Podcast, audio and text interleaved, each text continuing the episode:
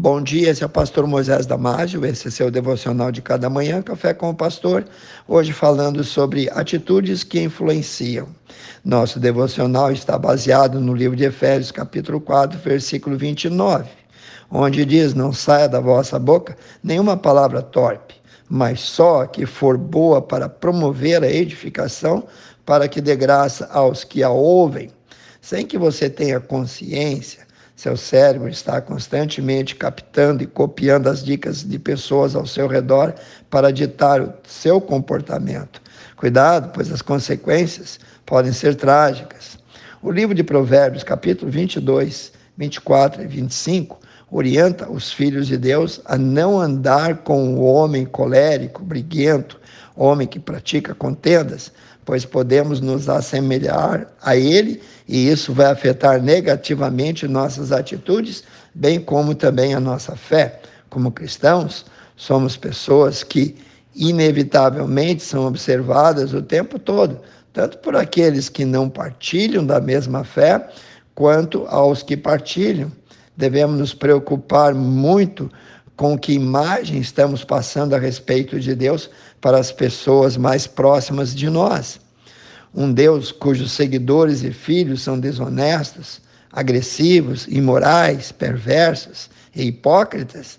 Um Deus que os seus fiéis mal creem no seu poder e amor devemos sempre nos destacar por ter uma vida limpa, uma vida de tolerância, uma vida de perdão, uma vida de paciência, de delicadeza, de alegria, esperança, mansidão, domínio próprio, através da presença do Espírito de Deus que age no nosso corpo. Leia lá Gálatas capítulo 5, 22 a 26. Ser um cristão é viver 24 horas por dia nadando contra muitos contra a correnteza. Nadar dessa forma requer muito esforço e perseverança.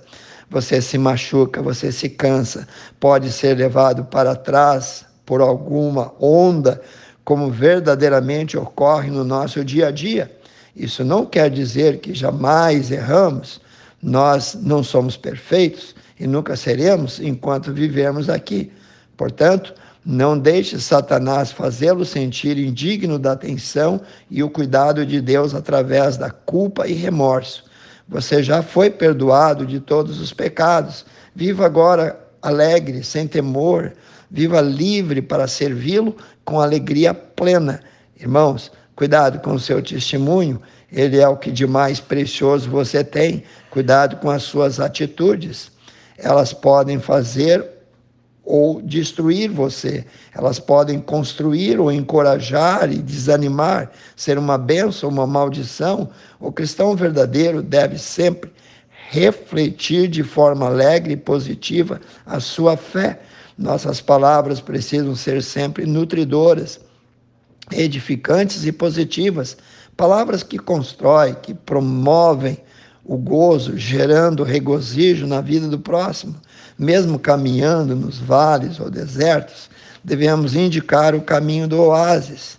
Paulo nos incentiva em Filipenses capítulo 4, versículo 4, dizendo: Regozijai-vos sempre no Senhor, outra vez vos digo, regozijai-vos. Alimentar os pensamentos negativos só produz uma avalanche de coisas tristes, como aflição, angústia, amargura, ansiedade e desgosto. Fuja disso. Se nos conduzirmos em amor, não pensaremos negativamente dos outros, pois o amor não se porta inconvenientemente, nem busca os seus próprios interesses, não se irrita e não suspeita mal. Confira 1 Coríntios capítulo 13, versículo 5.